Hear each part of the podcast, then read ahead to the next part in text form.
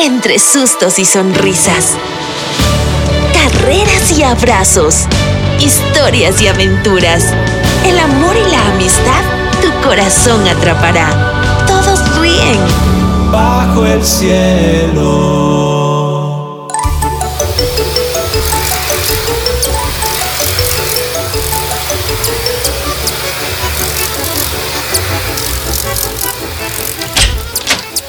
¡Wow! Llegó la limpieza a casa y a qué se debe el motivo. Todo está reluciente. Ya no puedo más, Papu Andy. Estoy agotada. Desde que salió el sol estoy arreglando la casa. Por eso te digo siempre que dejes en el puesto lo que usas y laves inmediatamente para que no se acumule.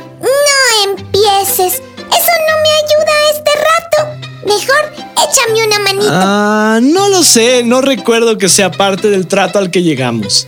Está bien.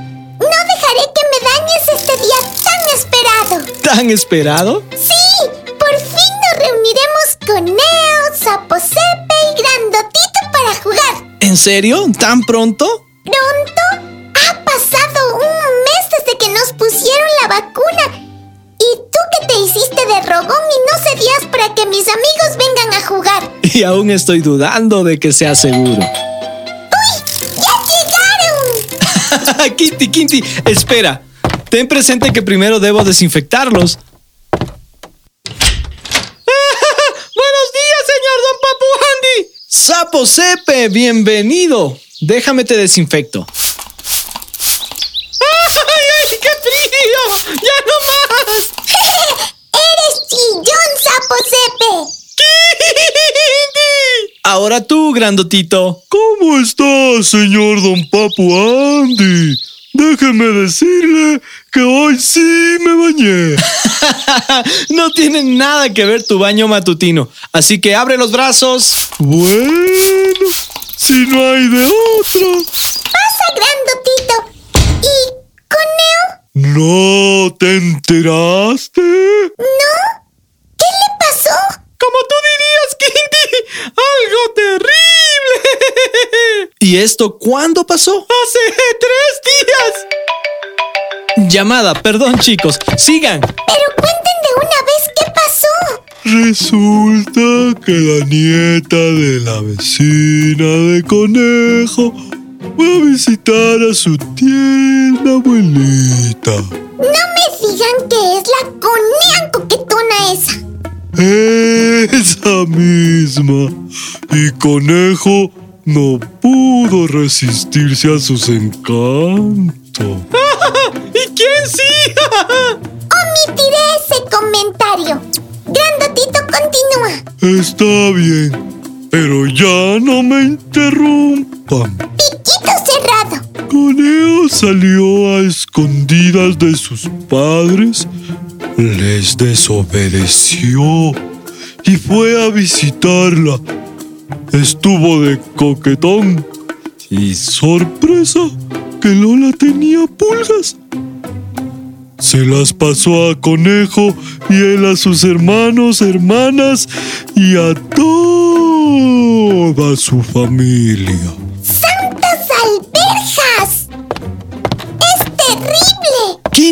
Ya sé lo que pasó a Conejo. Yo también. Y a su familia. También me acabo de enterar. ¿Y que les aplicaron el código 15? Eso también lo sabía. Pensándolo bien, ¿qué es el código 15? ¿Los pelaron a todos? Exacto. Por eso solo me ha mandado mensajes de audio y no me ha contestado las videollamadas. Además, el señor Conejo ha presentado síntomas de contagio y van a hacerle pruebas a todos. Creo que debemos llamar a Coneo por Skype. ¿Será que nos contesta? Hay que intentar. Ponlo más alto. Ok. Hola, Kitty. Hola, Coneo. Lamento no haber asistido a tu tan amable invitación. Coneo, ya sabemos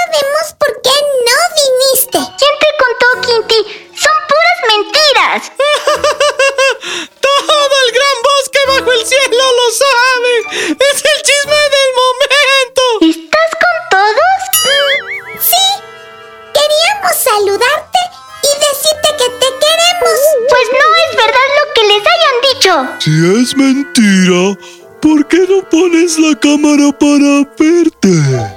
¡Queremos verte! ¡Queremos verte! Está bien. Además, tarde o temprano me verán. Mi hermana me tomó una foto en venganza y está circulando en redes.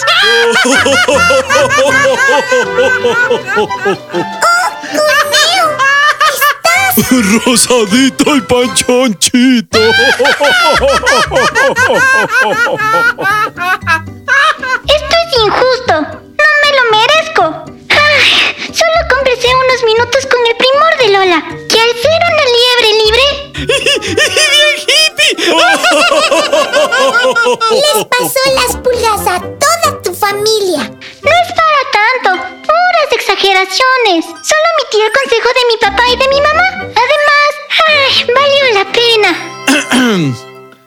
Perdón que interrumpa, pero hace falta la intervención urgente de una historia porque estoy identificando... No estás pensando con Neo. A ver, a ver, mucha risa. Pónganse cómodos que nos trasladaremos a Oriente Medio, a una época en la que los israelitas estaban dominados por el pueblo filisteo.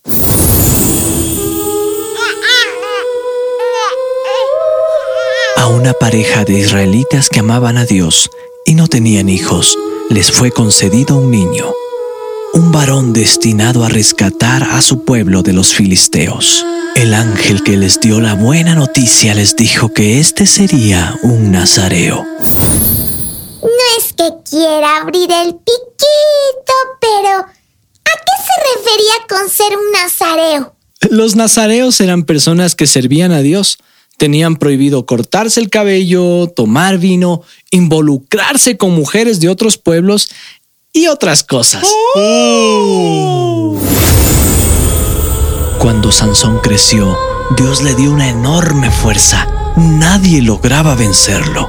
Podía matar a un león solo con sus manos. Una vez mató a 30 filisteos sin que nadie lo ayudara. En otra ocasión, venció a más de 100 filisteos solo con la quijada de un burro. Por eso, los filisteos lo odiaban y querían averiguar cómo matarlo. Es decir, era súper fuerte. Ah, sí, Saposepe. Acabas de arruinar el dramatismo, pero volvamos a la historia. Lamentablemente, este fuerte muchacho, defensor del pueblo de Israel, era muy enamoradizo. Se involucró con varias mujeres que no pertenecían a su pueblo. Y una en especial le llevó a su fin. El nombre de esta mujer era Dalila. Los líderes filisteos se enteraron de su relación y al conocer cómo era ella, rápidamente tramaron en contra de Sansón. Dalila, cada uno de nosotros te dará mil cien piezas de plata si descubres qué hace tan fuerte a Sansón. Claro que sí, por supuesto. No dudes, ten seguridad. Pero ¿cuándo hemos fallado nosotros? No dudes, no dudes. ¿Qué dices? ¿Hacemos el trato? ¡Acéptalo yo! ¡Acéptalo! Esta mujer no era verdadera amiga de Sansón, ni le importaba el pueblo de Dios. Le interesaba más el dinero, por lo que no dudó en aceptar. Está bien. Acepto el trato. Así que desde ese momento, ella le preguntó con insistencia a Sansón a qué se debía su fuerza, dónde radicaba el secreto de esta.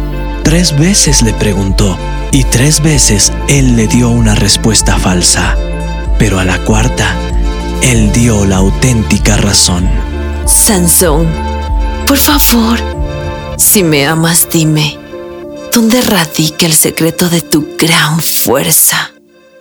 Nunca me han cortado el pelo desde que nací. Dios me escogió para ser un siervo especial. Si me cortan el pelo, perdería mi fuerza. Al escuchar esto, Dalila hizo que Sansón cayera en un profundo sueño. Entonces, uno de sus secuaces entró y le cortó el cabello. Cuando Sansón despertó y vio a sus enemigos rodeándolo, quiso defenderse, pero había perdido su fuerza. Los filisteos lo capturaron, le sacaron los ojos y lo hicieron su esclavo. ¡Uy! La sangre me hierve de la rabia. ¡Qué mujer más traicionera! Pero Sansón se lo buscó. Él no obedeció a Dios. Por eso le fue muy mal. Eso es lo que trae la desobediencia. ¡Que pelaran a Sansón como a conejo! Lo triste es que al desobedecer y perder su fuerza, ya no pudo cuidar a su pueblo. Lo puso en peligro. Al igual que conejo a su familia. Ya entendí, ya entendí. No sigan, por favor. Me han hecho sentir culpable. No solo es sentirse culpable, es entender y no volverlo a hacer. Así que lo primero es pedir perdón a tu papá, mamá y familia. Dos, no volver a desobedecer a tu papá y a tu mamá. Y tres, no ver nunca más a esa liebre pulgosa y coquetona. Mejor no pude haberlo dicho. Solo debo acotar que aquel que obedece a su padre y a su madre tiene la promesa de Dios de vivir una larga y buena vida.